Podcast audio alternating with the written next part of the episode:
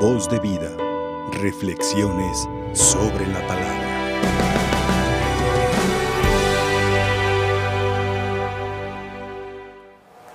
Como cada día, hoy la palabra tiene una luz para nuestra vida, un mensaje de salvación.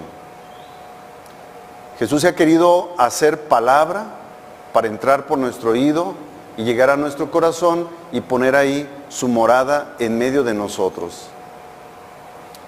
Si nos vamos nosotros al Antiguo Testamento, al primer libro de la Biblia, al libro del Génesis, vamos a encontrar una escena que manifiesta el rompimiento de la armonía con la cual fue creado el mundo.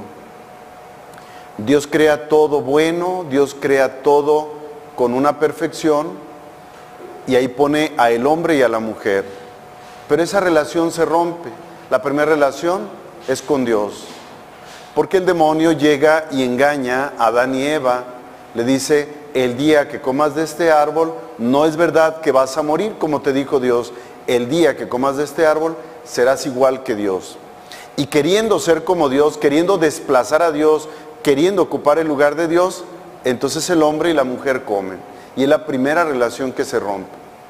Y cuando Dios baja y los encuentra escondidos, los busca y le pregunta, ¿por qué estás escondido? ¿Acaso comiste? Yo no, Señor, la mujer que tú creaste. Se rompe la relación entre el hombre y la mujer.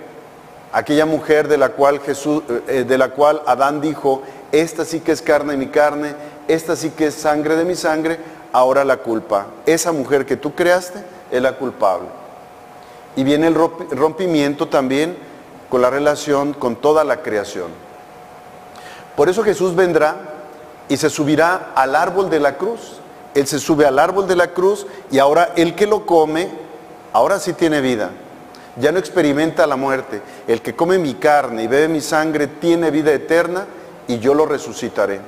Por eso Jesús se sube al árbol de la cruz, para vencer en la cruz, para vencer en el árbol al que había vencido a el hombre y a la mujer. Pues Él se sube al árbol de la cruz y desde ahí le da la fortaleza también al hombre y a la mujer. De tal manera que Jesús viene siendo rico, se hace pobre para enriquecernos con su pobreza. Viene a compartirnos su divinidad a nosotros que en nuestra naturaleza caída por el pecado hemos sido golpeados, destruidos, hemos perdido la armonía en la relación triple con Dios, con el hermano y con toda la creación. Pues Él vendrá y nos dará una enseñanza importante para restablecer esa relación. Hoy lo escuchábamos en el Evangelio.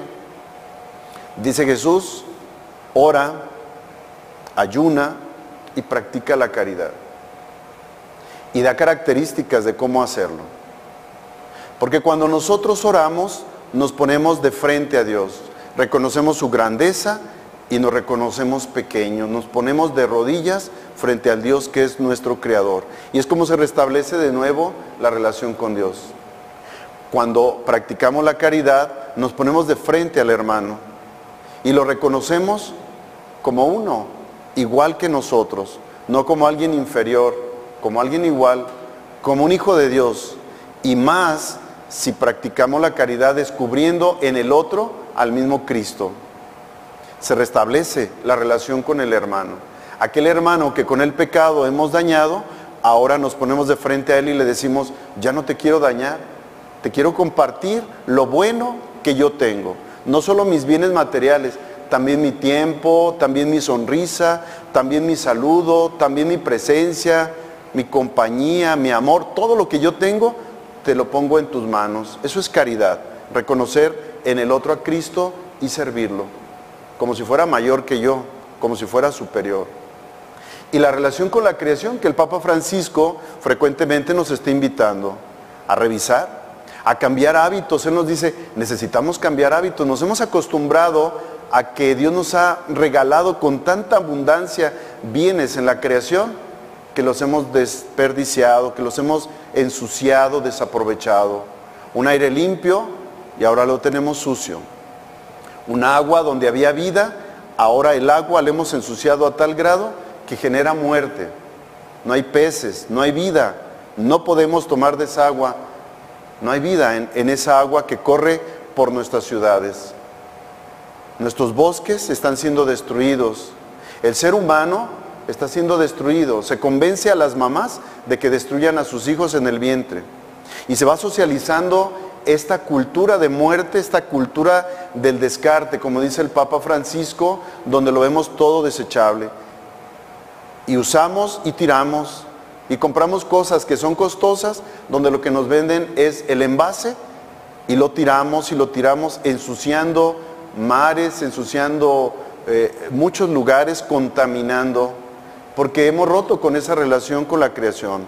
El Papa Francisco nos dice, necesitamos cambiar hábitos, necesitamos ver a la creación como nuestra casa común, como esa casa que Dios creó para todos, no solo para mí, no solo para esta generación, sino también para las generaciones que vienen. Y nosotros hemos acabado todo cuando nuestros papás y abuelos buscaron entregarnos una creación hermosa, donde nos podíamos bañar todavía en los ríos, podíamos tomar agua de los manantiales, podíamos ir a pescar ahí, podíamos ir a jugar a, los ríos, a los lagos. Hoy ya no. Les pasamos a las nuevas generaciones todo destruido. Nos acostumbramos a la abundancia y derrochamos. Por eso Jesús nos invita, y la primera lectura, San Pablo, nos invitan a tener tres características bien importantes para fortalecer esa triple relación. Cuando oremos, cuando ayunemos y cuando practiquemos la caridad, nos invita tanto San Pablo como Jesús a tener tres características importantes. Primero, dar con generosidad, no con tacañería. Si Dios ha puesto en mis manos bienes, esos bienes no son solo para mí, son también para el otro.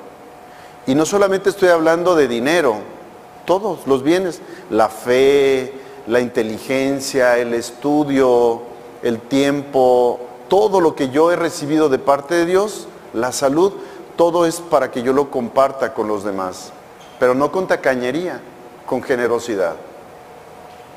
Cuando somos generosos, si Dios, siendo tacaños, es generoso con nosotros, Imagínense cuando somos generosos. Él promete darnos 100 por uno que damos. Por uno que damos, Él nos da 100. Por eso quien es generoso tiene abundancia y nunca le, nunca le, le falta, siempre tendrá algo que compartir, porque Dios le sigue dando desde su generosidad. Segunda característica, San Pablo nos dice, hay que dar con alegría.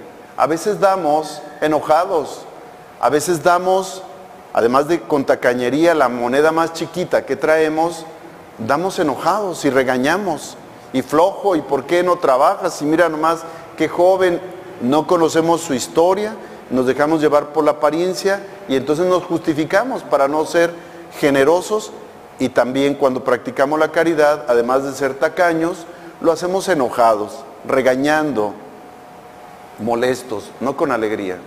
Muchas veces nos pasa esto y San Pablo nos advierte para que tengamos mucho cuidado. Cuando practiquemos la caridad, hacerlo con alegría. Que el otro vea en nosotros de veras esa, esa motivación, esa disposición, de tal manera que le anime a levantar su dignidad.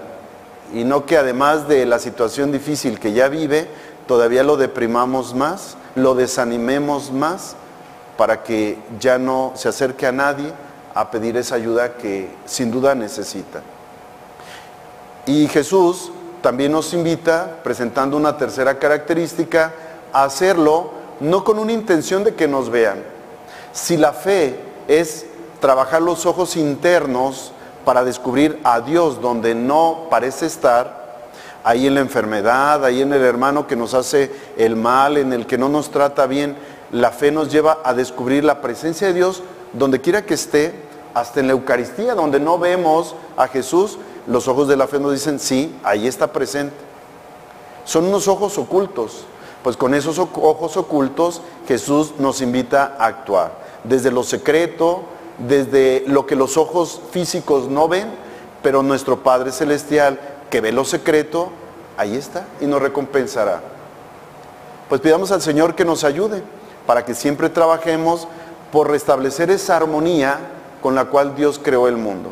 que siempre tengamos una buena relación con Dios, con el hermano, con la creación y sobre todo que seamos generosos, que seamos generosos con alegría y que además cuidemos que nuestra intención no sea que nos aplaudan, que nos reconozcan como buenos, que nos alaben, porque si no, ahí ya fuimos pagados. Dejemos que Dios pague. Él es más generoso que cualquier comentario, que cualquier eh, aportación de nuestros hermanos. Nuestro Dios es más generoso. Y cuando lo hacemos con esa intención recta, sin que la gente, o sin buscar que la gente nos vea, entonces el que nos paga es Dios. Busquemos esa paga divina que es muy generosa. Que así sea. Voz de vida. Reflexiones sobre la palabra.